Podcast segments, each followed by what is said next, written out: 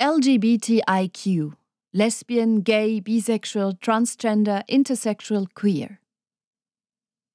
So schuf Gott die Menschen nach seinem Bild. Als Gottes Ebenbild schuf er sie. Mose 1, Genesis 1. Als ich noch ein Jugendlicher war, machten wir Witze in der Art. Äh, das ist doch schwul. Schwul konnte alles sein, was nicht nach unserem Bild war, wie etwas sein sollte. Oder es konnten auch Gegenstände oder andere Verhaltensweisen als schwul bezeichnet werden. Schwul galt als etwas Minderwertiges, etwas, das nicht zu unserem Verhalten passte.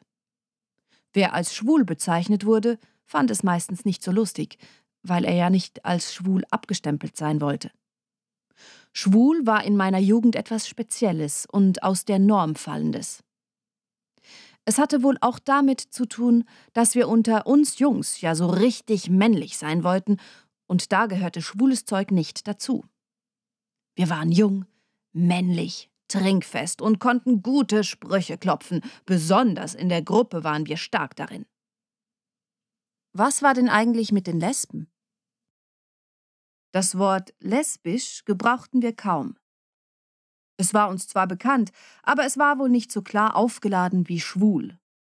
Bisexuell hatten wir vielleicht einmal gehört, es war uns aber auch nicht bekannt und Transsexualität hatten wir, so würde ich meinen, nicht auf dem Schirm. In der Bibel heißt es ganz am Anfang, dass Gott die Menschen nach seinem Bild erschaffen hat. Als Gottes Ebenbild schuf er sie. Hier müssen wir kurz innehalten. Wir sind also alles Gottes Ebenbilder. Das finde ich sehr schön und das schmeichelt mir. Wenn ich schaue, wie wir uns verhalten, dann hat das für mich häufig nichts Göttliches an sich. Wir schaffen es ja nicht einmal in Frieden und Ruhe zusammenzuleben, ohne uns ständig wegen diesem oder jenem in die Haare zu kriegen. Hier wünsche ich mir täglich mehr Göttlichkeit. Auch hier in der Oase. Ich wünsche mir, dass wir unsere in uns wohnende Göttlichkeit viel mehr und öfter scheinen lassen können. Das scheint anstrengend in einer Welt, die laut und schrill und digitalisiert ist. Ich wünsche mir dennoch viel mehr Göttlichkeit im Alltag. Wir sind Kinder Gottes, Ebenbilder des Allmächtigen, der unbeschreiblich ist. In der Schöpfungsgeschichte macht Gott den Adam aus Staub und haucht ihm den Lebensatem ein. Adam ist im Hebräischen kein Name, sondern ein Gattungsbegriff. Adam ist kein Mann, Adam ist Mensch. Zuerst einer, dann zwei. Deshalb schuf Gott ein Gegenüber, nicht die Frau, sondern das andere. Es geht also vielleicht gar nicht so sehr um Mann und Frau, sondern um das eine und das andere, oder anders gesagt darum, dass ein Mensch nicht gerne alleine ist. Wenn Gott uns als seine Abbilder geschaffen hat, so liebt er jeden einzelnen von uns Menschen. Auch die Schwulen, die Lesben, die Bisexuellen und die Transmenschen. Transmenschen fühlen sich in ihrem Körper am falschen Platz und entscheiden sich häufig für eine Geschlechtsumwandlung. Warum hat unsere Gesellschaft im Jahre 2021 noch immer solche Probleme mit den LGBTIQ-göttlichen Menschen? Warum werden LGBTIQ-göttliche Menschen noch immer diskriminiert, online diffamiert, bloßgestellt, als etwas Falsches verstanden?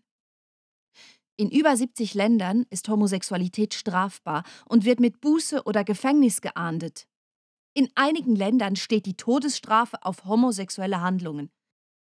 Was zur Hölle soll das? Ich vermute, dass die Bibel leider auch viel dazu beigetragen hat, weil die entsprechenden Wörter im Schöpfungsbericht auch als Mann und Frau übersetzt werden können. Nur Verheiratete dürfen Sex haben und nur ein Mann darf eine Frau heiraten und gemeinsam mit ihr Kinder kriegen.